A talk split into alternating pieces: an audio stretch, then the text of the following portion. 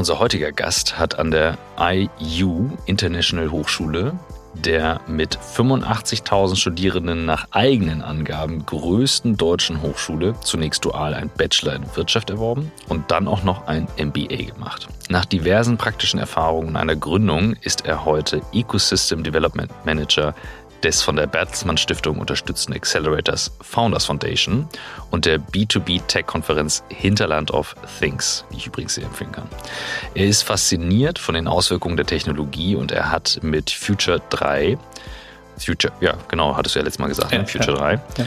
eine Podcast-Serie ins Leben gerufen, die sich auf den aufstrebenden Web3-Bereichen und alle damit verbundenen Technologien konzentriert. Also Metaverse, NFTs, DAOs, DeFi und P2E Gaming. Zweimal pro Woche führt er Interviews mit Vordenkern, um nicht nur die Grundlage der Technologie zu verstehen, sondern auch die Auswirkungen auf Startups und traditionelle Unternehmen sowie eben auch noch die Gesellschaft zu bewerten. Seit mehr als fünf Jahren beschäftigen wir uns nun schon mit der Frage, wie Arbeit den Menschen stärkt, statt ihn zu schwächen. In über 340 Gesprächen haben wir mit mehr als 400 Menschen darüber gesprochen, was sich für sie geändert hat und was sich weiter ändern muss. Wir sind uns ganz sicher, dass es gerade jetzt wichtig ist, denn die Idee von New Work wurde während einer echten Krise entwickelt. Fest steht, für die Lösung der aktuellen Herausforderungen brauchen wir neue Ideen und auch neue Herangehensweisen. Technologien wie die mit dem Schlagwort Web3 verbundenen werden dabei eine wichtige Rolle spielen. Und daher suchen wir weiter nach Methoden, Vorbildern, Erfahrungen, Tools und Ideen, die uns dem Kern von New Work näher bringen. Darüber hinaus beschäftigt uns auch diese Woche immer noch die Frage, ob wirklich alle Menschen das finden und leben können, was sie im Innersten wirklich, wirklich wollen. Ihr seid bei On the Way to New Work, heute mit Louis Schulze.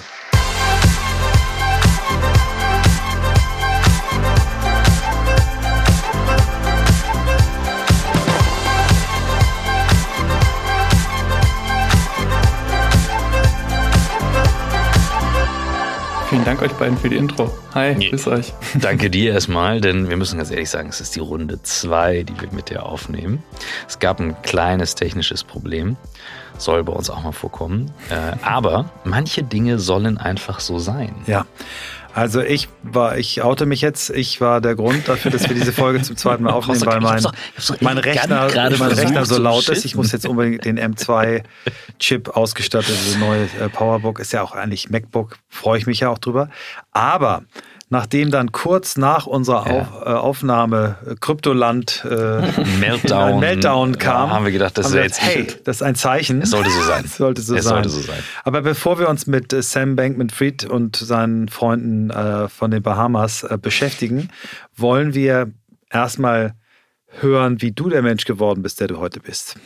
Ja, manche Dinge werden ja auch einfach besser über die Zeit. Ne? Also ja. zweiter Podcast, es kann, es kann nur gut werden.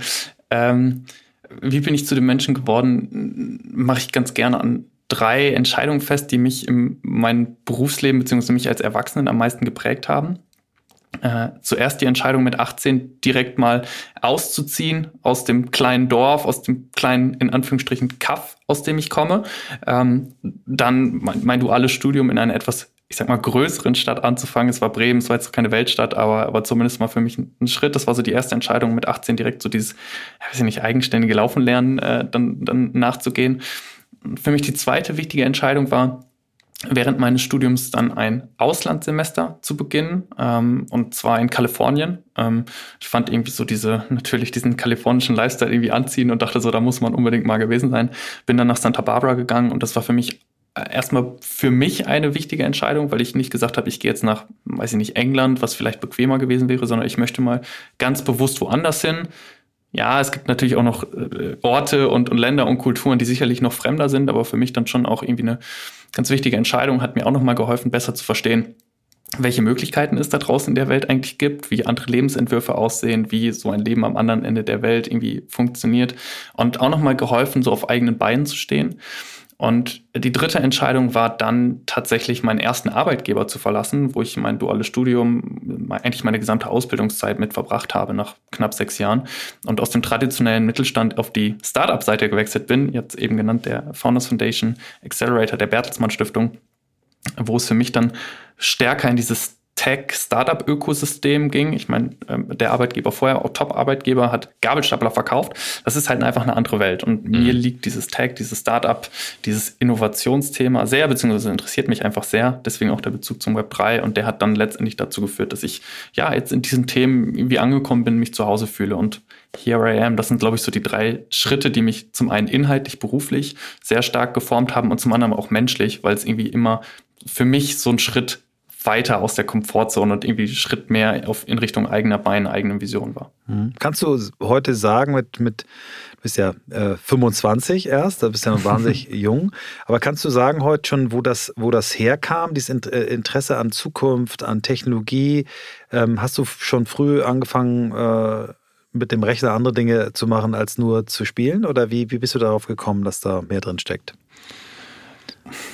Gute Frage. Ich glaube, es war gar nicht so sehr dieser Drang nach Technologie, sondern eher der Drang, äh, etwas irgendwie mitzugestalten. Ähm, und für mich ist so dieses Startup-Tech-Umfeld etwas, was ich sehr stark mit diesen Begriffen gestalten und versuchen und Neues wagen und äh, probieren und, und Innovation schöpfen verbinde. Und das hat mich schon irgendwie angezogen. Ich habe mich letztens daran erinnert, ich habe als Kind von meinem Vater dieses Buch bekommen von Bodo Schäfer, einen Hund namens Money. Mhm. Ich, kennt ihr das? Da, da, da, wird quasi für Kinder erzählt, wie der richtige Umgang mit Geld ist.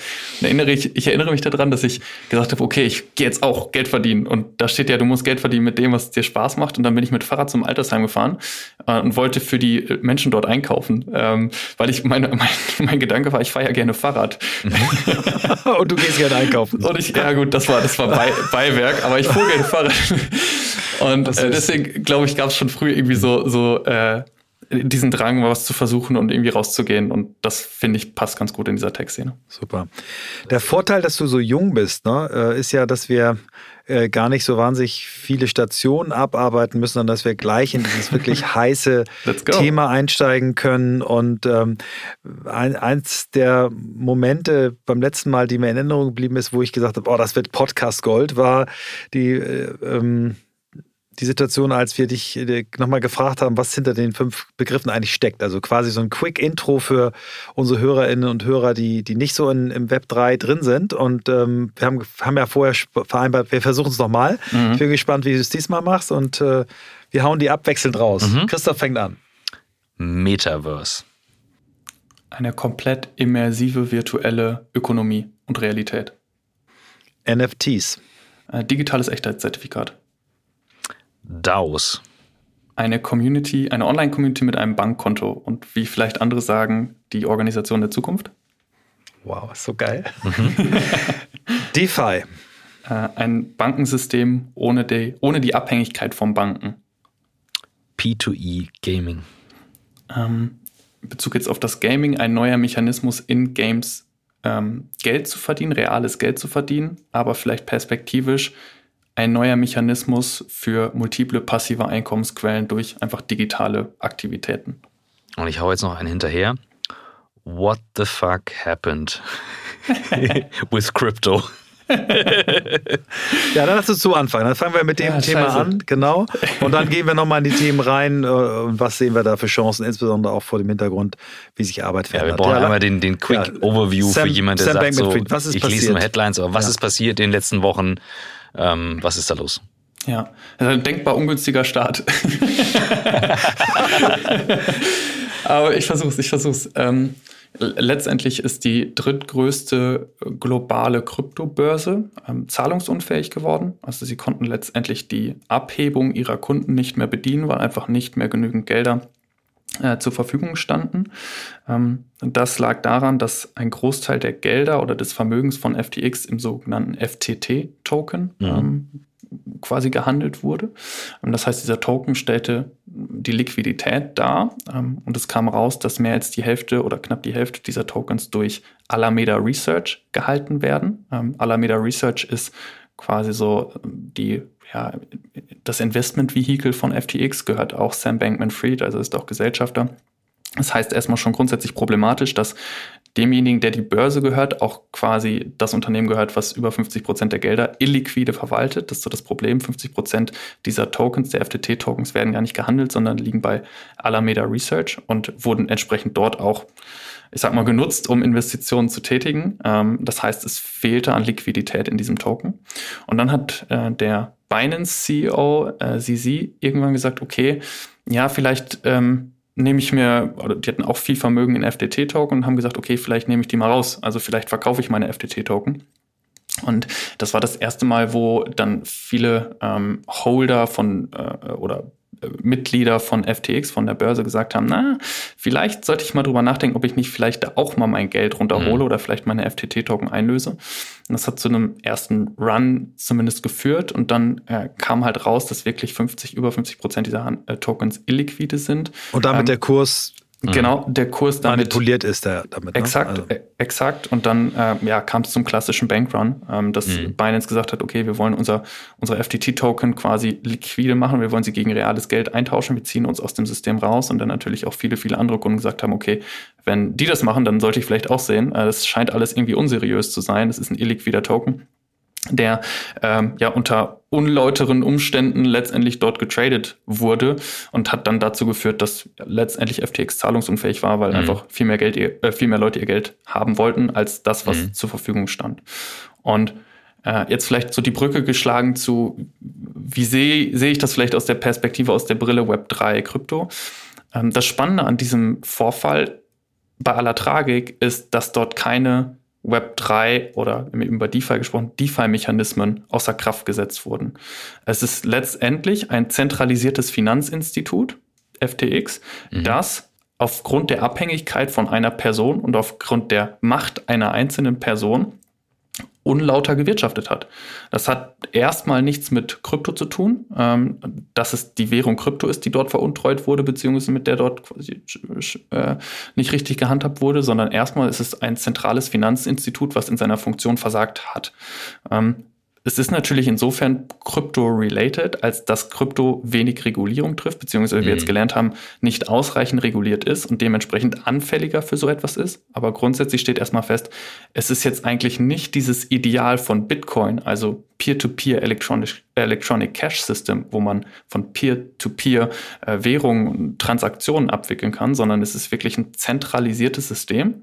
Und dementsprechend ist es kurzfristig natürlich eine große Bürde für das Krypto-Ökosystem, weil natürlich jetzt auch viele Leute einfach ihr Geld verloren haben. Mhm. Ähm, ich glaube aber langfristig, dass es die Vision des Web 3 stärkt, weil es gezeigt hat, dass wir entweder mehr Regulierung oder, oder mehr Regulierung brauchen und äh, dass dieser Need nach einem wirklich dezentralen System, in dem ich Owner meines Geldes bin, in dem keine zentralisierte Partei oder keine zentralisierte Person wie Sam Bankman-Fried alles überwachen und letztendlich steuern kann. Dementsprechend glaube ich kurzfristig großer Dämpfer für das Krypto-Ökosystem, langfristig äh, vielleicht sogar ein Shift hin zu einem besseren Verständnis für die Notwendigkeit der Dezentralisierung und von Regulatorik.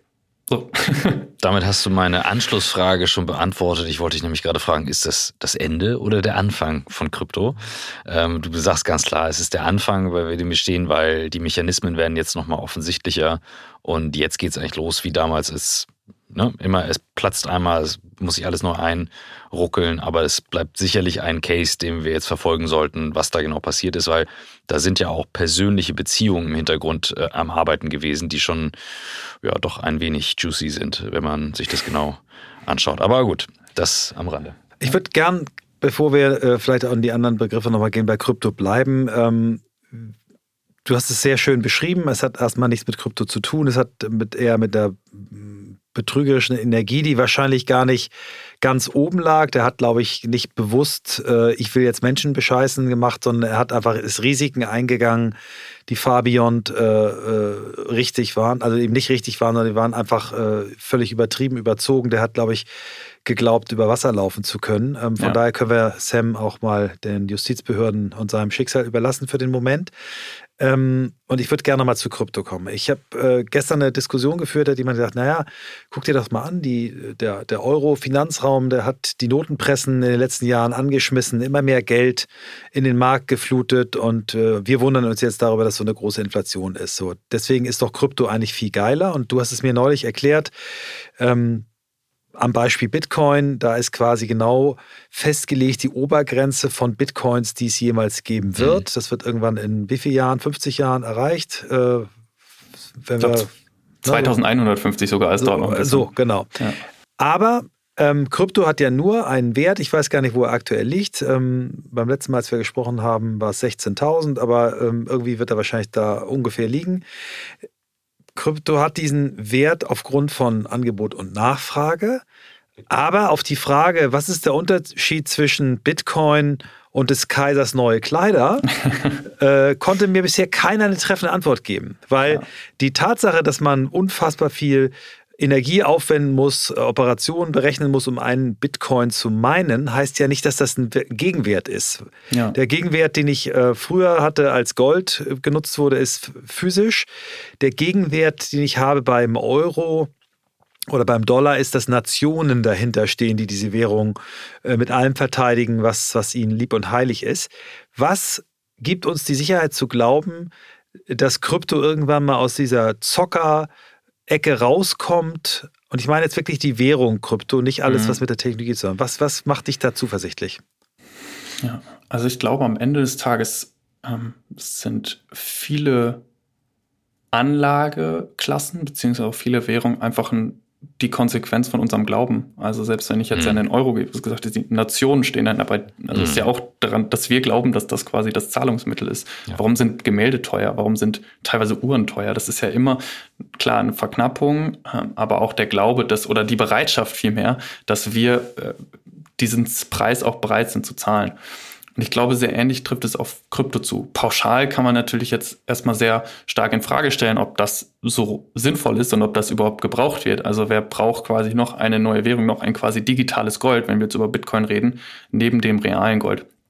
Fakt ist, dass wir in, ähm, Inflation erleben, ähm, dass wir die Entwertung traditioneller Geldsysteme erleben, dass wir eine hohe Volatilität erleben, dass wir eine Unsicherheit bei den äh, bei uns quasi als äh, als Gesellschaft erleben, was unsere Währungssysteme und, und die Inflation angeht. Und dass wir vielleicht auch eine gewisse Unsicherheit gegenüber unseren Banken haben. Ähm, FTX ist jetzt ein, ein schönes Beispiel und, und auch die, die Bankenkrise 2008. Und die Frage ist, kann es sich lohnen, einen Teil meines Vermögens, einen Teil meiner meines Hab und Guts in eine Währung zu stecken, die mir niemand wegnehmen kann, über die ich grenzüberschreitend mhm. abgesichert bin, die ich quasi durch mein Wallet, egal ob es jetzt ein Account irgendwo ist oder ob es jetzt wirklich mein physisches Wallet, immer ähm, accessible habe. Also da, kann mir kein Banker sagen, nee, das kriegst du jetzt heute nicht mehr, mhm. sondern die mhm. liegt mhm. wirklich bei mir. Plus eben der Fakt, dass es inflationssicher ist durch die ja. ähm, äh, Algorithmus, äh, durch die, durch den Algorithmus, der irgendwann sagt, es gibt nur 21,6 Millionen. Mhm. Das macht es vielleicht interessant. Und hier kommt die Mini-Werbung, bevor es gleich mit On the Way to New York weitergeht. Und unser Werbepartner in dieser Woche und in dieser Folge ist ein Partner, der für etwas Grundlegendes sorgt, was ich jeden Tag im Büro brauche. Kaffee und Wasser. Es geht um Fresh at Work. Ad wird in diesem Fall übrigens nicht als Zeichen ausgeschrieben, sondern Ad ausgeschrieben. freshatwork.de slash work. Da findet ihr alle Informationen. Aber was ist es genau? Fresh at Work ist ein Konzept für Kaffee- und Wassergenuss für B2B-Kunden. Das bedeutet, ihr bekommt einen Rundum-Service mit monatlichem Gesamtpreis, ein All-Inclusive-Paket für die Geräte. Und ihr habt eben auch einen Service dabei. Das heißt, ihr habt einen garantierten Service, dass die Geräte, und das ist bei Kaffeemaschinen ja nicht ganz unwichtig und auch bei den Wassermaschinen wahnsinnig wichtig, dass ihr eben alles im Preis drin habt, damit ihr keine versteckten Kosten habt oder extra Arbeit damit habt. Ihr habt also Kaffeebohnen, Kakaopulver, die Installation, die Lieferung, alles mit drin. Vor allem sind es auch nachhaltige Edelstahlgeräte mit Hygienefilter, nicht ganz unwichtig, um diesen gleichbleibenden Geschmack zu haben, den man sonst nur außerhalb vom Büro habt. Keine versteckten Kosten, habe ich schon gesagt, und eben alles transparent durch die monatliche Pauschalrechnung. Wenn ihr jetzt sagt, klingt spannend, ihr habt aber auch mal vielleicht schwach frequentierte Monate dabei, kein Problem. Auch hier hat Fresh at Work schon eine Lösung. Kurzum, guckt es euch an, Fresh at Work ist ein super transparentes Konzept. Ich kenne das Unternehmen, ich finde es wahnsinnig spannend, ich finde es eine coole Idee. Deswegen alle Informationen auf freshatwork.de slash work und ihr bekommt über die Landingpage sechs Monate Rabatt von 10% auf den monatlichen Tarif. Das Ganze gilt bis zum 1.5. diesen Jahres. Also einfach rundum sorglos, keine versteckten Kosten, faire Abrechnung, das Ganze mit Kaffee, Wasser und was man dazu noch braucht. Jetzt viel Spaß mit On the Way to New Work und ich hole mir jetzt erstmal einen Kaffee. Ich würde da auch mal einmal, einmal mit auch drauf eingehen, denn ähm, die Idee irgendwann aus dem physischen Geld oder Goldtaler und Silber, das zu entkoppeln auf Papier, ich glaube, das war ein Engländer, ähm, der, der das damals hatte, das war schon ein Riesenschritt, den, den Schritt dann vom physischen Papiergeld zu entkoppeln auf ähm, Geldbeträge, die hin und her geschoben werden. Das hat ja durchaus auch die Finanzkrisen auch mit ausgelöst immer wieder. Das heißt, es stimmt natürlich, was Louis sagt, es sind immer Ideen, auf die wir da gehen. Und ich finde, das Besondere hier ist, ist eine Kombination aus dieser Idee, aber einer Sache, die auch eine Limitierung hat wie Gold. Also diese Limitierung hinaus. Und das finde ich neu, das finde ich bemerkenswert. Ähm, und tatsächlich, da ist dann Bitcoin natürlich anders als äh, die, die, die Krypto als, als, als, als Markt. Ja, ja. Ähm, weil da sieht man dann wieder die Anfälligkeit und da kommt dann die Idee von Web 3 rein oder auch, ähm, äh, dass man es verteilt, zu sagen, okay, dann jetzt müssen wir richtig bauen. So, jetzt müssen wir diese verteilte Infrastruktur wirklich ernsthaft bauen, weil wir Menschen offensichtlich dazu neigen, immer wieder in so klassische ja. Ponzi-Schemes zu gehen. Genau. Super. Ja, danke, Christoph. Lass uns nochmal einen Schritt zurückgehen und ähm, du gibst uns nochmal den kurze, zwei Bitten, äh, die kurzen Erläuterungen nochmal Web 1, 2, 3. Ne? Das mhm. hast du auch neulich so schön erklärt. Und dann hast du ein wunderbares Modell äh, mit Hilfe eines Hauses, äh, das Web 3.0 zu erklären. Christoph und ich können uns jetzt zurücklehnen. Wir haben jetzt äh, ein paar Minuten vor uns, wo du uns das wunderschön nochmal erzählen wirst. Danke. Ja, das Haus macht es wirklich nur so einfach, deswegen ist ja. schön. Äh, aber vielleicht tatsächlich angefangen bei diesem Web 1, 2 und, und 3. Ich meine, das Web 3 ist gerade so omnipräsent und alle fragen sich, gab es auch ein Web 1 und ein Web 2, weil da irgendwie so, nie, so irgendwie gefühlt nie dezidiert drüber gesprochen wurde. Ähm, es gibt aber tatsächlich auch Bezeichnungen oder Definitionen von diesem Web mhm. 1 und Web 2, die Vorgänger letztendlich des Web 3 sind. Und das Web 1 ähm, sind und so möchte die Anfänge des kommerziell genutzten Internets. Also wir erleben, dass es erste E-Mail-Adressen gibt, wir erleben, dass es erste Websites von Unternehmen gibt und wir sehen, dass auf einmal eine digitale Informationsvermittlung stattfindet. Also es gibt auf einmal die Möglichkeit, Informationen digital, borderless quasi zu konsumieren und somit die Transaktionskosten für, Innovation, äh, für Informationskonsum drastisch zu reduzieren. Ähm, es ist relativ limitiert, dieses Web 1. Also ich kann in erster Linie nur Informationen konsumieren. Das war noch nicht die Zeit, auf der Geschäftsmodelle im Internet gebaut würden. Vielleicht sowas wie wie wir heute erleben. Aber es war erstmal so die Möglichkeit, hey, da gibt es Internetseiten, da kann ich mich informieren, quasi die gelben Seiten in digital. Das ist das Web 1, also eine Art Informationsökonomie. Und von diesem Web 1 sind wir dann sukzessive in das Web 2 übergegangen, was quasi so als Plattformökonomie überschrieben werden kann. Das heißt, wir haben nicht mehr nur noch einseitig Informationen konsumiert, sondern wir haben auch aktiv dazu beigetragen, ähm, Informationen in den digitalen Raum zu stellen konnten Blogs geschrieben werden, Websites wurden immer größer, Google ist gekommen, Facebook ist gekommen, Social Media, äh, Amazon ist gekommen, es konnte auf einmal Konsum auch im digitalen Raum stattfinden. Und somit haben wir dann eine, ein, ein Internet gesehen, was deutlich weiterentwickelt war als dieses sogenannte Web 1 und was diese Funktion Read and Write umfasst hat. Während das Web 1 Read-only war, können wir jetzt auf einmal auch beitragen, konsumieren und Co. Und das Web 2 ist jetzt der Vorläufer für das Web 3, ähm, in dem gesagt wird, eigentlich war die Architektur des Internets doch mal dezentral und eigentlich ging es doch darum, Informationen zu konsumieren und für jeden Zugang zu schaffen und Co. Doch dann kam dieses Web 2 dazwischen, was es alles irgendwie äh, äh, durch diese Plattformlogik zentralisiert hat. Und wäre es nicht schön, wieder zu dieser Ausgangsidee des Internets zu kommen, äh, im Sinne eines dezentralen Informationsnetzwerks? Und genau das umschreibt letztendlich ähm, die Architektur des Web 3. Wir sind gerade so auf der Schwelle dorthin. Also ich würde nicht sagen, dass wir schon im Web 3 sind, aber es ist zumindest ein, eine Vision, eine Idee, die in ähm, zwei, drei, vier, fünf, sechs, sieben, acht, zehn Jahren stattfinden kann. Und diese wird definiert als, also das Web 3 wird definiert als Internet owned by the users and builders, orchestrated with tokens. Das heißt, im ersten Teil steht, steckt Owned drin. Es geht wirklich darum, den Usern und Bildern Eigentum an etwas zu geben. Das heißt, neben diesen Funktionen Read and Write reden wir auch einmal über eine Ownership-Funktion. Und das Ganze wird eben durch Tokens orchestriert. Ähm, und da kommen dann wieder diese Token ins Spiel. Und das ist quasi so diese Genese, also von Read, Read, Write, Read, Write, Own zu Informationsökonomie, Plattformökonomie, Tokenökonomie. Gleich geht's weiter mit der On the Way to New Work Podcast-Folge. Und eigentlich hört ihr für eine kurze Werbeunterbrechung hier immer Christoph. Jetzt bin ich es, Hanna von Blackboard. Ihr kennt mich aus der Folge 346.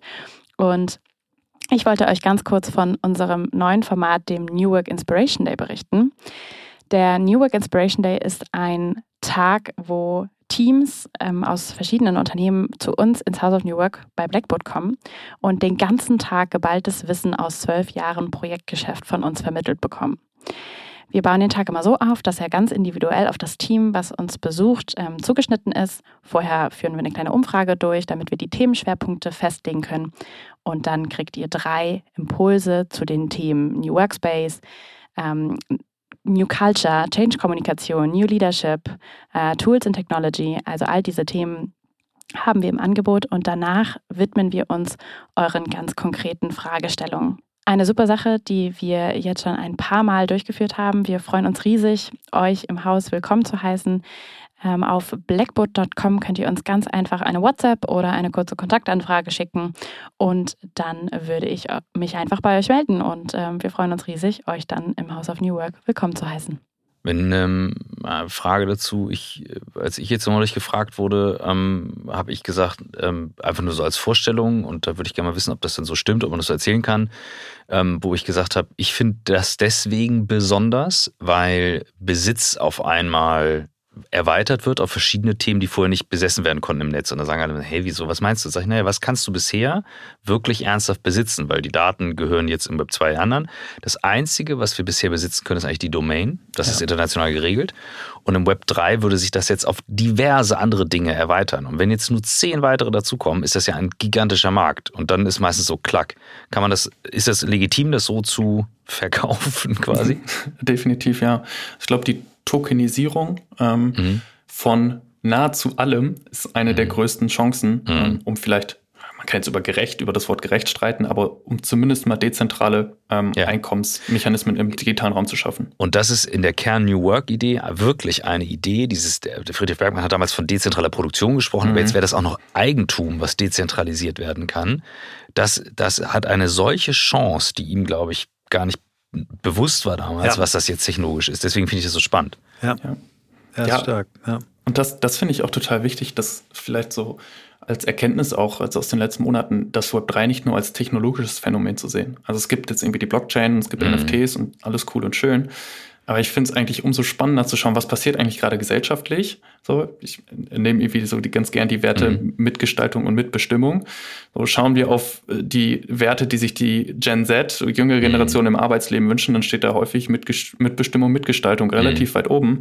Und witzigerweise können wir das jetzt technologisch durch das Web 3 abbilden. So, mhm. und das ist quasi die, die, Web 3, das Web 3 ist nicht die pauschale Antwort auf alles, aber ich finde, wenn man jetzt mhm. sich mal nicht von der technologischen Seite, sondern vielleicht von der kulturellen, gesellschaftlichen mhm. nähert, dann findet man auf einmal so eine Verbindung aus Technologie und ich sag mal Flüssen, gesellschaftlichen Flüssen, die dann auf einmal ganz schön zusammenwirken und so ganz neue Ideen mhm. ähm, vorgeben danke dir, Christoph, dass du das äh, nochmal mit Friedrich Bergmann zusammengebracht hast. Also, dann lassen wir euch nochmal auf diese, seine vier Tsunamis eingehen äh, und dann einen, der, der hier eine Rolle spielt. Er hat ja äh, gesagt, wir, wir haben einen Tsunami auf uns zurollen, die immer größer werdende Schere zwischen äh, Armut und unermesslichem Reichtum. Das haben wir in der Plattformökonomie gesehen. Ich mhm. habe jetzt gerade gelesen, dass Elon Musk Vermögen sich halbiert hat von 300, ich wusste, habe nicht mitbekommen, dass sein Höchststand 350 Milliarden war. Jetzt hat er nur ja. irgendwie 175 und ist von, von einem sehr oldschool äh, Web 0 äh, äh, Unternehmer, äh, nämlich dem Bernard Hinault, heißt er oder so, ja. der, der ne, diese Luxusholding in ne? Frankreich, mhm. ja genau. Ähm, diese Schere wurde immer größer. Glaubst du, dass äh, Web 3, dass es eins der Versprechen wirklich ist, dass wir diese Schere wieder kleiner kriegen können? Mhm. Ich glaube, im Kern könnte sie das. Ähm, ich glaube aber, dass die aktuellen Tendenzen und die Art und Weise, wie in der Öffentlichkeit das Thema kommuniziert und diskutiert wird, eher dazu beiträgt, dass es ähm, viel mehr zu einer Entkopplung führt zwischen denjenigen, die davon verstehen, vielleicht das Geld haben zu investieren und diejenigen, die sich einfach mhm. abgehängt mhm. fühlen. Ähm, also ich meine, Moore's Law gilt jetzt irgendwie seit einigen Jahren. Wir sehen, die Geschwindigkeit der Transformation wird, wird immer, immer schneller. Und wenn ich jetzt einfach nur NFT, DAO, P2E und Metaverse reinschmeiße, da habe ich mindestens vier Fragezeichen erzeugt bei vielen, vielen Menschen. Und sofern, solange diese Fragezeichen bestehen, kann ich eigentlich nicht damit argumentieren, dass es gerechter wird. Mhm. Ähm, und ich glaube, das braucht es, wenn man wirklich so dieses Ideal, was dahinter mhm. steckt, entfalten möchte, dass man einfach die Debatte um das Web 3 diverser, inklusiver gestaltet und das geht nur durch Bildung. Mhm. Interessanterweise hat sich ja jetzt ein, einer der Plattformökonomie äh, Unternehmer den Namen Meta gekrallt für sein Unternehmen und äh, du hast das neulich im Seminar ja so gut beschrieben, dass das ja eigentlich nicht Web 3 ist, sondern dass das ja eher eine, eine, eine Verkleidung eines Web 2 Unternehmens, ähm, ich äh, dresse mich jetzt mal ab, damit ich ins Web 3 mhm. passe. Ja. Trotzdem äh, baut der natürlich eine Infrastruktur, die, die das Web 3 mitprägen wird. Ähm, lass uns ruhig mal, damit wir das nochmal in, ins Verständnis bringen, die, äh, das Haus kurz äh, ja. bauen und dann gehen wir vielleicht wirklich in, Meta, in Metaverse rein. Ja, ja sehr gerne. Let's do it. Ähm, das Haus, ähm, das der Keller meines Web 3, also ich baue jetzt ein Web 3 Haus. Ähm, mhm. der, Keller, der Keller meines Hauses ist die, die Blockchain-Technologie. Ähm, die ist das Fundament aller darüber liegenden ähm, Anwendungsmöglichkeiten und Technologien. Das heißt, mhm. so die Möglichkeit der dezentralen Datenspeicherung über die Blockchain, die im Nachtrag unveränderlich ist, stellt das Fundament dar. Das ist der, der erste Schritt, quasi das Fundament, der Keller. Wir gehen dann in die vielleicht das Erdgeschoss, das für mich aus vier Räumen besteht. Und das sind die Technologien, die eben schon hier und da gefallen sind. Das ist zum einen das Wort NFT, ähm, ein digitales Echtheitszertifikat, das ist Abkürzung für Non-Fungible Token, wo es darum geht, dass ich ein einzigartiges Gut im digitalen Raum durch quasi dieses NFT-Zertifikat absichern kann. Also ich kann sagen, dieser Post gehört beispielsweise mir oder dieser digitale Sneaker gehört beispielsweise mir und kann nicht von jemand anderem proklamiert werden, dass der Post von ihm kam und dieser Schuh ihm gehört, sondern ich kann wirklich eins zu eins nachweisen, dass mir dieses digitale Asset oder auch physische Asset wirklich gehört und das NFT ist letztlich nur die Technologie, um das zu verifizieren. Mhm. Das ist erste, der erste Raum, also einzigartige digitale Güter ähm, auch einzigartig machen. Der zweite Raum ist für mich ähm, die Abkürzung DeFi. Das ist die zweite Säule, wenn man so möchte, der zweite Raum. DeFi steht für äh, Decentralized Finance, äh, die Idee einer dezentralen Finanzwelt, in der es darum geht, dass ich ähm, von Hosentasche zu Hosentasche Bankgeschäfte betreiben kann, ohne dass ich in der Mitte eine Bank brauche. Also ich kann wirklich ohne den Banker in der Mitte Finanztransaktionen abwickeln, einfach indem ich von Wallet zu Wallet Dinge überweise. Wenn man jetzt ja sagen, ja, ich kann jetzt auch schon von Konto zu Konto überweisen, aber steht ja immer die Bank in der Mitte. Mhm. Also ähm, das ist der, der große Unterschied. Die dritte Abkürzung, der dritte Raum ist DAO, ähm, Decentralized Autonomous Organization. Er sagt, diejenigen, die so Verfechter sind, sagen, ja, ist das vielleicht das, die Firma oder das Organisationsmodell der Zukunft. Letztendlich steht es in Anführungsstrichen nur für die Idee einer Organisation oder einer Gruppe von Menschen, die sich organisieren und das Zugangsrecht zu dieser Organisation ist durch Tokens geregelt. Das heißt, ich erwerbe einen Token oder ich bekomme einen Token und habe damit automatisch Mitbestimmungsrechte an dieser Organisation. Mhm. Das heißt, die ist dezentral und autonom, weil alle Nutzer quasi mitbestimmen, in welche Richtung sich diese verändert. Und die vierte, der vierte Raum, die vierte Technologie, auf, die auf der Blockchain aufbaut und das Web 3 bildet, ist eben dieses Play to Earn oder X to Earn, wenn man so möchte. Man kann alles vor Earn stellen. Ich habe auch schon Walk to Earn gesehen und äh, schon, weiß ich nicht, äh, Review to Earn gesehen, wo es eigentlich nur darum geht, dass ich eine Tätigkeit im digitalen Raum ausführe, sei es jetzt Spielen, sei es jetzt äh, Reviewen, sei es jetzt, ja, Walk ist schwierig, aber nehmen wir mal Reviewen und Spielen mache und dafür Tokens bekomme. Das heißt, ich gucke jetzt, ich gebe jetzt Feedback zu einem Paper äh, und bekomme dafür X Tokens. So, das ist der Mechanismus X to Earn und der ist quasi auch digital nativ eingebettet und kann wirklich rein digital abgebildet werden. Ich werde in Form der äh, digitalen Währung, Krypto, bezahlt. Das sind so die vier grundlegenden Technologien. Es gibt immer Mischformen, es kann kombiniert werden, NFTs und daraus werden gern kombiniert, zum Beispiel. Und die zweite Etage, und das ist für mich so die UX des neuen Internets, ist das Metaverse.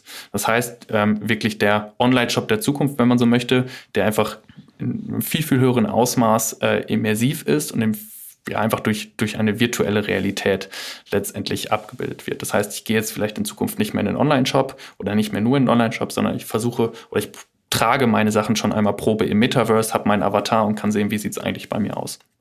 Und das ist die UX, die ähm, diese Technologien letztendlich dann auch zugänglich macht. Also ich kann dann meinen NFT, meinen digitalen Sneaker im Metaverse tragen. Das heißt, dadurch wird er erstmal ersichtlich, dadurch wird er zugänglich.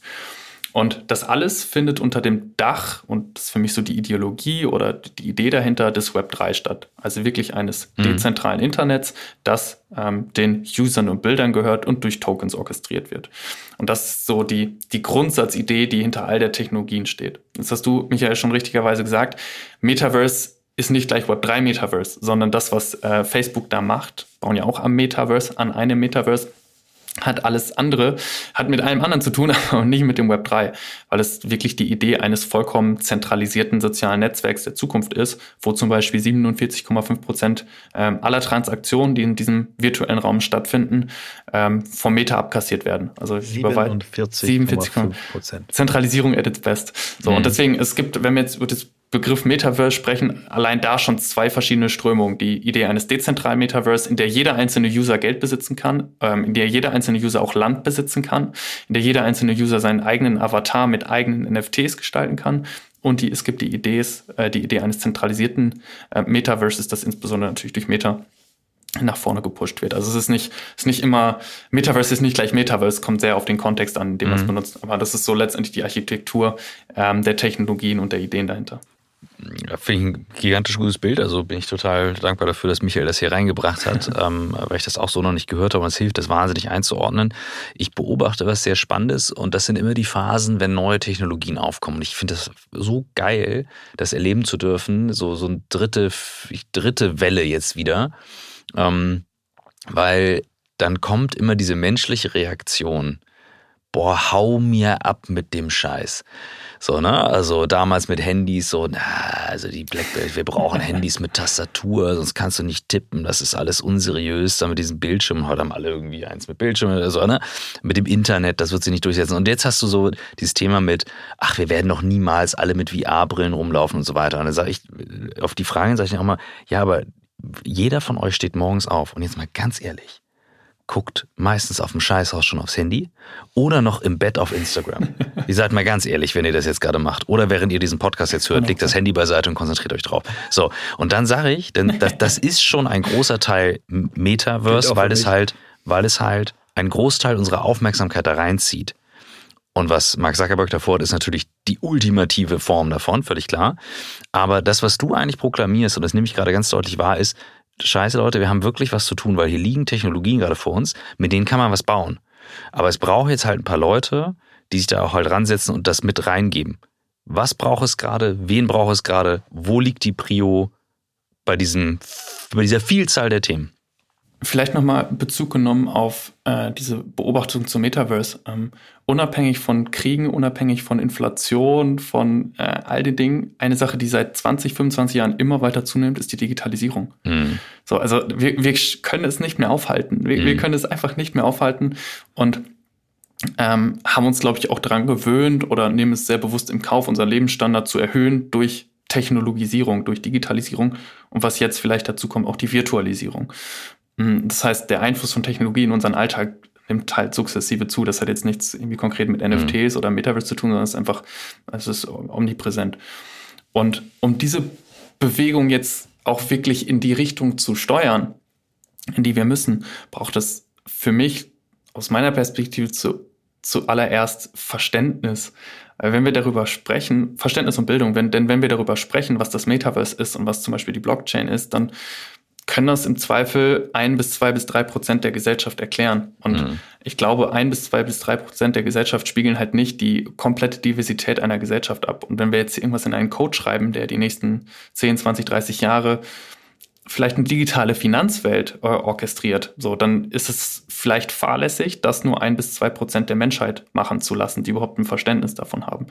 Das heißt, ich glaube, hier liegt erstmal eine, eine Art Bildungskommunikationsauftrag vor, dass wir zeigen dürfen, dass es nicht nur um kurzfristiges Krypto-Gambling mhm. und äh, das schnelle Geld und irgendwie unnachhaltige Technologien geht, sondern vielleicht mit einer anderen Perspektive hier etwas entsteht, was künftig dann unsere ähm, unsere Welt auch vielleicht sogar maßgeblich mitgestalten kann. Das ist, glaube ich, das Erste. Und dann braucht es, glaube ich, auch einen neuen Diskurs ähm, rund um die Frage der Diversität, der Ethik und auch der Nachhaltigkeit. Das war mal ganz spannend in einem Podcast. Ich, Sebastian Borek hat gesagt, ähm, er nimmt es komplett gleich wahr wie das Web 1. Der einzige Unterschied ist, dass alle auf Nachhaltigkeit schielen. So, und dieses Nachhaltigkeitsthema ist auch im Blockchain-Space natürlich omnipräsent und auch zu Recht omnipräsent. Wenn wir quasi nochmal das gleiche wie im Web 1 machen würden, hätten wir kurz- mittelfristig ein Problem. Und deswegen finde ich richtig, dass diese Debatte geführt wird. Mhm. Sie wird aus meiner Sicht nur zu kurz geführt. Also es arbeitet sich die ganze Zeit an Headlines ab. Die Blockchain-Technologie ist zum Beispiel nicht nachhaltig, aber keiner fragt, wie kann ich eigentlich vielleicht sogar durch die Blockchain-Technologie fairere Mechanismen für eine nachhaltige Welt schaffen, wie es zum Beispiel Steve Wozniak mit seinem ersten Startup in dem Bereich macht, im Energiemanagement. Über das reden äh, wir gleich Gebäuden. Das ist ein super Beispiel, ja. Mhm. Genau, und, und das, das sind für mich so, so Vorläufer, die zeigen, dass diese Technologie etwas könnte, wenn wir mhm. einen offenen Diskurs darüber haben und wenn dieser Diskurs eben auch divers ist. Ich glaube, der Anteil von Frauen im Blockchain-Space beträgt unter 5%. So, wie können wir für uns äh, anmaßen, dass wir hier etwas in Anführungsstrichen mhm. Faire schaffen? Und das ist für mich, was es gerade braucht. Also mhm. Bildung, ein neues Verständnis, eine fairere Kommunikation darüber und dann auch die Einbindung von der gesamten Gesellschaft. Ja, und da auch da würde ich einmal nochmal doppelt unterstreichen, dass also es setzen sich viele Frauen mit New Work auseinander. Das kann ich auf jeden Fall sagen. Mhm. Das wissen wir aus der Community. Mhm. Und ähm, ich beobachte hier und da immer noch eine Distanz zur Technologie. Und da sage ich ganz klar, einer der Kernelemente, um Arbeit anders zu organisieren, ist Technologie. Das ist in den Anfängen jedes Buches um New Work mit drin. Das ist so wichtig, da reinzugehen. Und du hast gerade was Großartiges, finde ich, gesagt, nämlich allein das Thema Bildung und das zu übersetzen. Man muss ja nicht gleich coden und abtauchen und so weiter, aber Verständnis aufbauen, Zusammenhänge verstehen, Ideen daraus entwickeln und zu helfen, dass mehr Menschen es verstehen, das treibt ja eine Technologie voran. Das äh, finde ich, find ich also eine gute, sehr nachvollziehbare Priorität. Mhm. Ich finde, äh, du hast das Stichwort ähm, Energie gebracht. Lass uns mal den Einstieg nochmal wählen. Du hast uns äh, im Seminar erzählt, äh, dass, ich weiß nicht, ob es die gesamte Blockchain ist oder ob es, ich glaube, du hast gesagt, Bitcoin verbraucht halb so viel Energie wie äh, Netflix äh, verursacht durch das Stream. Ne? Also Netflix ja. selber braucht nicht so viel Energie, aber alle Leute, die Netflix schauen. Das heißt, auch dass man es richtig in Kontext setzen und äh, das natürlich auch je nachdem, äh, welche, welchen Ansatz man wählt für, für eine Kryptowährung, da Unterschiede sind. Ethereum ist viel umweltfreundlicher, aber auf die Diskussion wollen wir gar nicht gehen, weil das wird gelöst, das Thema. Ich würde eher auf das Thema gehen, wie kann Blockchain eingesetzt werden, ähm, ne, Cradle to Cradle nachweisen, wie, was wird für Rohstoffe wo gebraucht, also wirklich ganze Wertschöpfungsketten ähm, äh, abzubilden, bis hin zu dem äh, von dir zitierten Startup von Steve Wozniak. Vielleicht erzählst du uns genau diese Geschichte mal, weil ich finde, das ist ein mega Beispiel, was extrem viel Hoffnung, Mut macht, dass wir hier nicht, ähm, ja, wir kriegen auch die süchtig machtendste Technologie aller Zeiten in die Kinderzimmer, aber das ist ja nur ein Anwendungsfeld. Äh, es gibt ja ganz, ganz viele sinnvolle und da ist dieses B2B-Feld äh, und das Energiefeld wichtig. Erzähl uns mal die Geschichte von Steve. Steve, ja, der hat schon mal irgendwas gegründet und hat es mhm. jetzt wieder getan. Ähm, ja. Äh, F-Force oder E-Force, ich weiß nicht genau, wie man es ausspricht, ähm, relativ neu, muss vor zwei, drei Monaten announced worden sein.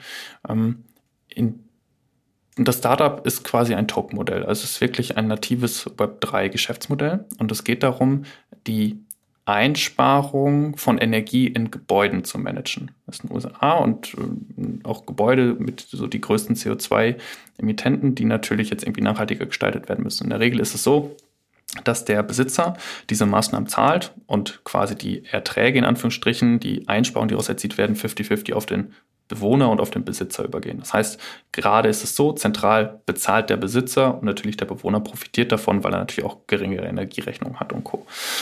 Das ist ähm, insofern charmant für den Besitzer, als dass er das relativ ähm, ja, eigenkontrolliert machen kann, als dass er wirklich im Griff hat, was da passiert und auch charmant für den Bewohner, weil er dafür nicht zahlen muss. Hm. Und was sich Steve Wozniak und, und sein Team jetzt ausgedacht haben, ist zu sagen, können wir nicht diese CO2-Einsparung tokenisieren? Beziehungsweise allgemein die Energieeinsparung tokenisieren. Das heißt, können wir nicht das, was wir jetzt durch Investitionen einsparen, zu einem Token machen, also wieder zu einem Finanzinstrument, in das investiert werden kann. Heißt, das zukünftige Bild sieht so aus, dass ähm, du, ich, wir, Institutionen wie Banken diese CO2-Einsparung kaufen können, diesen Token kaufen können und damit die, den nachhaltigen, also den Shift zur Nachhaltigkeit von Gebäuden mitfördern können. Das heißt, nicht nur der Besitzer des Gebäudes kann es zahlen, weil er dadurch irgendwie langfristig eine Einsparung erzielt, die nicht bemessen, die bemessen werden kann, aber die nicht handelbar ist. Und das, was jetzt passiert, ist, dass diese Einsparungen auch wieder handelbar gemacht werden können. Heißt, ich investiere mit und bekomme im Gegenzug gewisse CO2-Einsparungen, die einfach in der heutigen Welt einen Wert bekommen. Ich mhm. glaube, es ist schwierig zu begreifen, warum das jetzt notwendig ist, aber wenn man sich überlegt, dass CO2-Einsparungen jetzt schon Steuern, Kosten jetzt schon beziffert werden, dann wird klar, dass das quasi einen Wert widerspiegelt. Und der Token-Mechanismus dahinter sorgt eigentlich nur dafür, dass es zu einem handelbaren Finanzobjekt gemacht werden kann. Weil wenn ich früher gesagt habe, hier ist meine Rechnung für Maßnahmen und das sorgt für so und so viel Einsparung, kann ich niemals eine Bank investieren. Jetzt, wenn man sagt, diese Einsparungen repräsentieren einen Token, kann auch einmal eine Bank auch darin investieren. Und so wird mehr Geld in Gebäude investiert und dadurch werden mehr Einsparungen erzielt. Und ich glaube, das ist sehr, sehr anstrebsam für uns äh, in Summe. Und das Gleiche, beziehungsweise ein ähnliches Modell findet gerade auch in Deutschland sehr stark Anklang. Ähm, so die ReFi-Welle, äh, Regenerative Finance heißt das, wo es auch letztendlich darum geht, dass Blockchain Web 3-Technologien eingesetzt werden, um ähm, den Nachhaltigkeitsschiff zu beschleunigen. Mhm, ähm, mhm, ganz konkret jetzt auf das Beispiel von Carbon Credits, CO2-Zertifikaten. Diese werden häufig von vielen, vielen Mittelsmännern gehandelt. Irgendwo wird das Projekt mal ins Leben gerufen. Keiner kann aber so richtig nachvollziehen, was da passiert. Und vor allem kann keiner nachvollziehen, zu welchem Preis das Projekt jetzt fair bewertet ist und wie häufig so ein Projekt auch verkauft werden kann. Dass ein Projekt 1000 CO2-Zertifikate erhobe, kann mir ja niemand beweisen, ob das nicht 2000 Mal verkauft wurde. Das heißt, wir haben einfach einen sehr intransparenten Markt, der von Mittelsmännern dominiert wird was jetzt eigentlich nur passiert durch Web3-Marktplätze ist, dass diese Carbon, äh, dass diese Projekte tokenisiert werden. Also ich habe jetzt nicht mehr nur irgendein ich sag mal, random äh, CO2-Zertifikat, was ich kaufe, sondern ich habe Token 1 von 100 und kann nachweisen, ich habe wirklich dieses Hundertstel von diesem Projekt gekauft, kann nachweisen, dass es nicht zweimal verkauft wurde und kann dadurch, dass es auf der Blockchain gesichert wird, auch nachweisen, dass es keine Vorbesitzer gab, die dann den Wert unendlich in die Höhe getrieben werden haben. Und jetzt kann ich das für meine Bilanz burnen. Also ich kann es mhm. verbrennen und anwenden auf meine Bilanz, dann ist der Token quasi hinfällig, dann ist er verbrannt. Oder ich kann ihn halt wieder auch weiterverkaufen. Auch hier wieder der Mechanismus, ich schaffe es, CO2-Einsparung zu einem Finanzinstrument zu machen und mache es so wiederum für Banken interessant, mehr Geld in diese Asset-Klasse zu stecken, was dann wiederum dazu führt, dass mehr Carbon-Projekte ins Leben gerufen werden, können. Ja. So, und dann haben wir einen positiven Flywheel-Effekt. Und das ist, wo gerade viel Hoffnung im zumindest deutschen Ökosystem besteht, dass da viel passiert. Weil es vor allem erstmals möglich ist, diese Zertifikate wirklich sinnvoll zu handeln, weil die Idee besteht ja schon eine Weile, aber die, die praktische Umsetzung, da hat es ja extrem gehapert. Mhm. Ja. Mhm.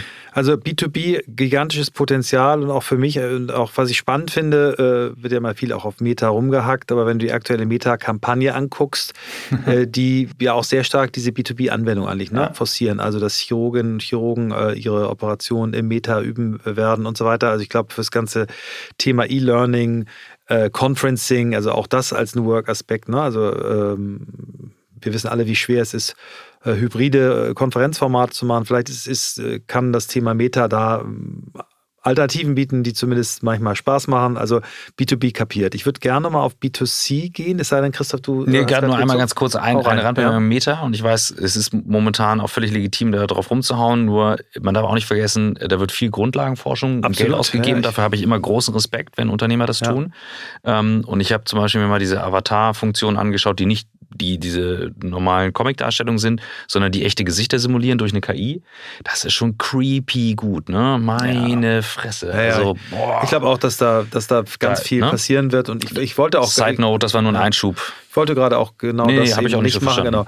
Und ich habe aber, und da ist dann auch äh, Mark Zuckerberg natürlich wieder mitverantwortlich, äh, der, der hat ja ähm, am Anfang, als er Oculus Rift gekauft hat, hat er jedem Mitarbeitenden in dem Department äh, das Buch äh, ich weiß nicht, ob das Buch genauso heißt wie der Film, aber das Buch, was dem Film Ready Player One zugrunde doch, liegt, geschenkt. Das heißt genauso. Mhm. Und ich kann nur, also Tipp, wer das noch nicht gesehen hat, den Film Ready Player One, Spielberg-Film, äh, herausragend gut mhm. gemacht, wo quasi in einer dystopischen Welt Menschen nur noch in so gestapelten Containern leben und um das Leben überhaupt einigermaßen auszuhalten, eigentlich äh, ihre gesamte freie Zeit äh, in einer Art Metaverse in einer Spielwelt ähm, verbringen. Ähm, wenn du da mit PsychologInnen, äh, NeurowissenschaftlerInnen sprichst, dann kommt immer wieder derselbe Satz. Äh, VR hat das größte Suchtpotenzial, was wir uns überhaupt vorstellen können, was mhm. über Kokain und andere Drogen weit hinausgeht.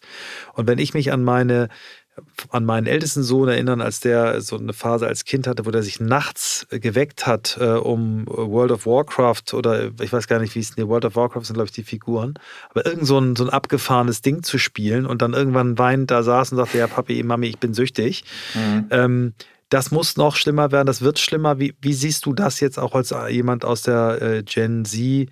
Seid ihr ähm, da viel weiter als wir? Könnt ihr euch besser abgrenzen oder siehst du da auch Gefahren? Definitiv Gefahren.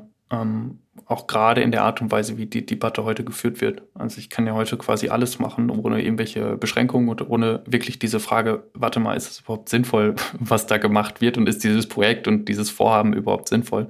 Das heißt, es gibt kein Korrektiv, das dazu führt, dass mhm. wir diese Technologie in Anführungsstrichen vielleicht in die richtige Richtung bewegen, ohne dass ich jetzt anmaßen möchte, das, was ich denke, ist richtig. Aber es gibt, es gibt, es gibt dieses Korrektiv nicht. Es ist einfach sehr viel Trial and Error und diese Frage nach Diversität, Nutzung und negativen Konsequenzen wird auch erstmal nicht so stark in den Vordergrund gestellt. Ähm, was vielleicht auch richtig ist, um eine Adoption zu fördern, weil je mehr quasi probiert wird, desto mehr bleibt irgendwie am Ende des Tages auch hängen in realen Use Cases. Aber ich finde das auch, so wie du äh, sagst, Michael, ein einfach gerade spannendes gesellschaftliches Phänomen, dass diese Frage gar nicht gestellt wird nach, ist das überhaupt gut, ist das überhaupt schlecht? Denn ähm, dass wir damit Technologien oder auch den Raum für junge Leute schaffen können, dass sie ihr Haus vielleicht gar nicht mehr verlassen, sich irgendwie äh, Gruppen äh, anschließen, die vielleicht gar nicht so gut sind, so gute Freundeskreise sind oder Pseudo-Freundeskreise sind, ähm, dass darüber ein komplett falsches Gefühl von vielleicht Selbstwert und dieser Welt suggeriert wird, komplett falsches Weltbild, das wird halt überall nur nicht bedacht. Und deswegen finde ich es richtig, da den, den Finger in die Wunde zu legen und die Diskussion auch mal in die Richtung zu lenken. Was, was wollen wir eigentlich mit dieser Technologie? Also ist das alles so notwendig, was wir da tun? Mhm. Aus meiner Sicht sind 90 Prozent der Projekte, die wir gerade sehen, so Luxus, Luxusproblem 3.0. Also mhm. ich sag mal, digitale Sneaker wird jetzt nicht dazu führen, dass wir als Weltgemeinschaft näher zusammenrücken, wird jetzt nicht dazu führen, dass keine Kriege geführt, keine Kriege mehr geführt werden, wird nicht dazu führen, dass wir unseren CO2-Footprint reduzieren. Warum machen wir das? Mhm. Also, mhm. Fragt keiner, weil es ist ja möglich und es finden ein paar Leute cool und ein paar Firmen können damit Geld verdienen. Und ähm, da frage ich mich schon bei aller Technologieliebe, ist das so notwendig, ist, ist das so richtig und wie können wir vielleicht dafür sorgen, dass die Debatte darum auch noch an Fahrt gewinnt? Ja, also ich finde find es spannend. Was wir natürlich auf der anderen Seite auch nicht vernachlässigen dürfen, dass äh, das Thema, was, äh, was ja wirklich äh, da auch drin steckt, ist, dass Menschen mit, mit schweren Behinderungen, schweren Einschränkungen, ja. alte Menschen, demente Menschen gigantische Chancen daraus ziehen können. 100%. Der vorstellt jetzt jemand, der, der im Bett liegen muss und nichts mehr kann, aber über virtuelle Welten dann Urlaub machen kann, in irgendwelche schönen Gegenden Dinge sich angucken kann. Ähm, es gibt, gibt da ne, mit dementen Personen äh, zu arbeiten. Es gibt da unfassbar viele Chancen auch und ich glaube, äh, das ist wichtig, dass wir, dass wir uns das gesamte Spektrum angucken. Und mich macht total äh, zuversichtlich und glücklich, dass so ein junger Mensch wie du eben das auch so, in, ja, so integriert sieht und nicht nur so, hurra, ich springe da jetzt rein, äh, alles Geld auf Rot ähm, und wenn schwarz kommt, spritze ich es kurz rot an. Nee, du siehst, du siehst das ganze Feld. Vielen Dank dafür, ja.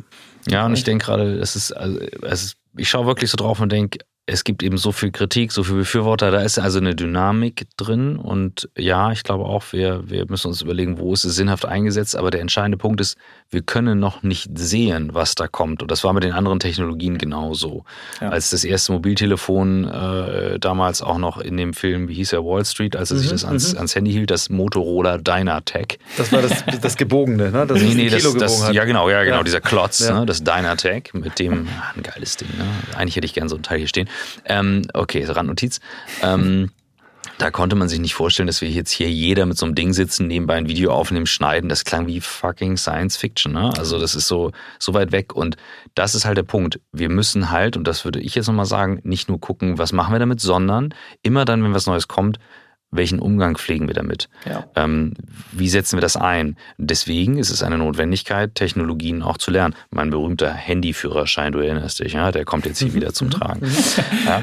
Ähm, ja, nee, das, äh, das ist jetzt so der Take, den ich doch sehen würde. Wir, ähm, ich merke gerade, ja. wie geil die Folge ist. Ich ja. bin so richtig äh, reingesaugt richtig ins rund. Metaverse. Wir machen nochmal eine zweite. Wir müssen auf jeden Fall auch, noch eine nachlegen. Ich denke, wir, wir haben hier einen schönen Punkt erreicht. Ich, ähm, mhm. Wir würden gerne äh, Luis, noch von dir wissen, ähm, und das ist besonders spannend, weil du jung bist und die Antwort darf länger sein, weil die erste, wie bist du der Mensch geworden, der du bist, kürzer ist, weil du ja noch mehr vor dir hast als hinter dir. Ja. Was, was möchtest du noch? Wo möchtest du noch hin? Mhm. Mhm.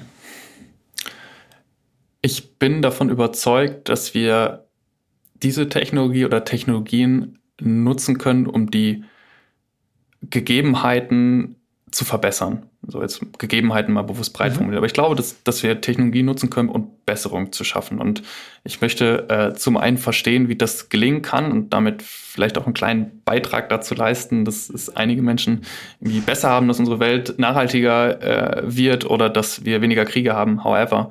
Und äh, für mich persönlich möchte ich auf diesem Weg lernen, wie ähm, Unternehmertum funktioniert. Weil ich glaube, dass Unternehmertum der wirksamste Schlüssel ist, um Veränderungen anzustoßen. Ähm, und ich glaube, dass es äh, ähnlich wie Basketballspielen eine, eine, eine Kunst ist, die aus verschiedensten Disziplinen besteht. Beim Basketball ist irgendwie Dribbeln, Passen, Werfen und beim Unternehmertum ist irgendwie Finanzen, Führung und Sales. Äh, und ich habe einfach Spaß, dieses, das besser verstehen zu wollen und äh, dann am Ende vielleicht für was Gutes einzusetzen. Super. Geiler Pitch. Finde ich großartig. Vielen Dank. Danke, Danke für eure Zeit. Für deine Geduld auch mit der zweiten Runde. Ich fand das jetzt richtig gut heute. Ja, ähm, wenn ich richtig gezählt habe, ist das äh, die erste Folge des neuen Jahres. Ähm, okay. Und wir schauen mal, ähm, wo uns das hinführen wird. Ähm, wenn ihr das hört, bin ich mit der Familie in Südafrika, in ich Kapstadt, nicht. arbeite von dort. Schön. Und ja, lass uns vereinbaren, dass wir im nächsten Jahr auf jeden Fall nochmal eine Anschlussfolge machen und wir Sehr wünschen gern. dir auf deinem Weg viel, viel Erfolg weiterhin. Ich bin super dankbar, dass du neulich bei unseren New Work Master Skills dabei warst. Ich glaube, du bist jetzt schon auf unserer Webseite als Contributor. Wir wollen dich gern wieder einladen. Wir haben unfassbar gutes Feedback auf dich bekommen von allen Teilnehmenden. Dann pitche ich ähm, aber erst für eine Veranstaltung im House of New Work. Unbedingt. Ja, weil ich habe hab mit New Work Master Skills nichts, nichts zu tun, außer dass wir, dass wir hier zusammen sitzen. Kannst mal jemanden anmelden aus deinem Team. House, ja, aber im House of New Work machen wir auch Veranstaltungen, wenn, wenn du hier so einen geilen Speaker pitcht und das Thema finde ich wichtig. Also insofern, ja, ja, geil. Ja, ist schön. Danke. Ja, vielen Dank, äh, dass ich, dass ich ein, zwei Worte äh, teilen darf, sowohl in diesem Kontext als auch bei euch. Hat Spaß gemacht und bin gespannt, was da kommt. Äh, erstmal danke, Christoph, dass du ähm, wieder deinen wundervollen Raum hier zur Verfügung stellst. Danke, dass du auch diese Folge nochmal aufgenommen hast mit mir. Äh, wir hätten ja auch machen können, dass ich einfach meine Takes alle nochmal neu einspreche. Das war ja auch, stand ganz, auch im Raum. Ganz alleine ähm, im dunklen Raum. Ich bin wirklich dankbar, dass wir das nochmal ein zweites Nein, Mal durften, weil wir natürlich auch besser die Fragen stellen konnten. Louis hat auf äh, gleich hohem Niveau agiert, aber dadurch, dass wir besser gefragt haben, konnte er auch nochmal mehr glänzen. Ich finde ihn einen sehr äh, bemerkenswerten, äh, reflektierten äh, jungen Mann, der wieder einmal beweist, dass äh, alles, was über die Gen Z verallgemeinert und pauschalisiert wird, Bullenscheiße ist. Ja, ja diese Generation fordert uns mehr, traut sich auch früher zu sagen, was sie nicht will.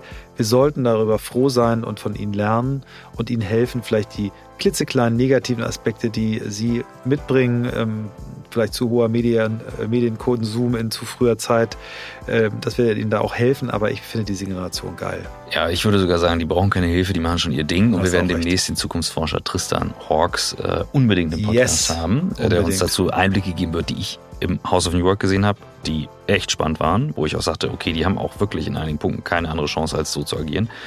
Was mir bei dieser Folge aufgefallen ist, und ich fand es auch geil, dass wir es zum zweiten Mal gemacht haben, ich spüre dann immer so diese Passion für Technologie und ich kann hier richtig fühlen und ich proklamiere jetzt einfach mal, wenn wir die Arbeitswelt verändern wollen, spielt Technologie eine zentrale Rolle, das zu tun. Wir haben die Aufgabe, uns damit auseinanderzusetzen, zu gucken, was da geht.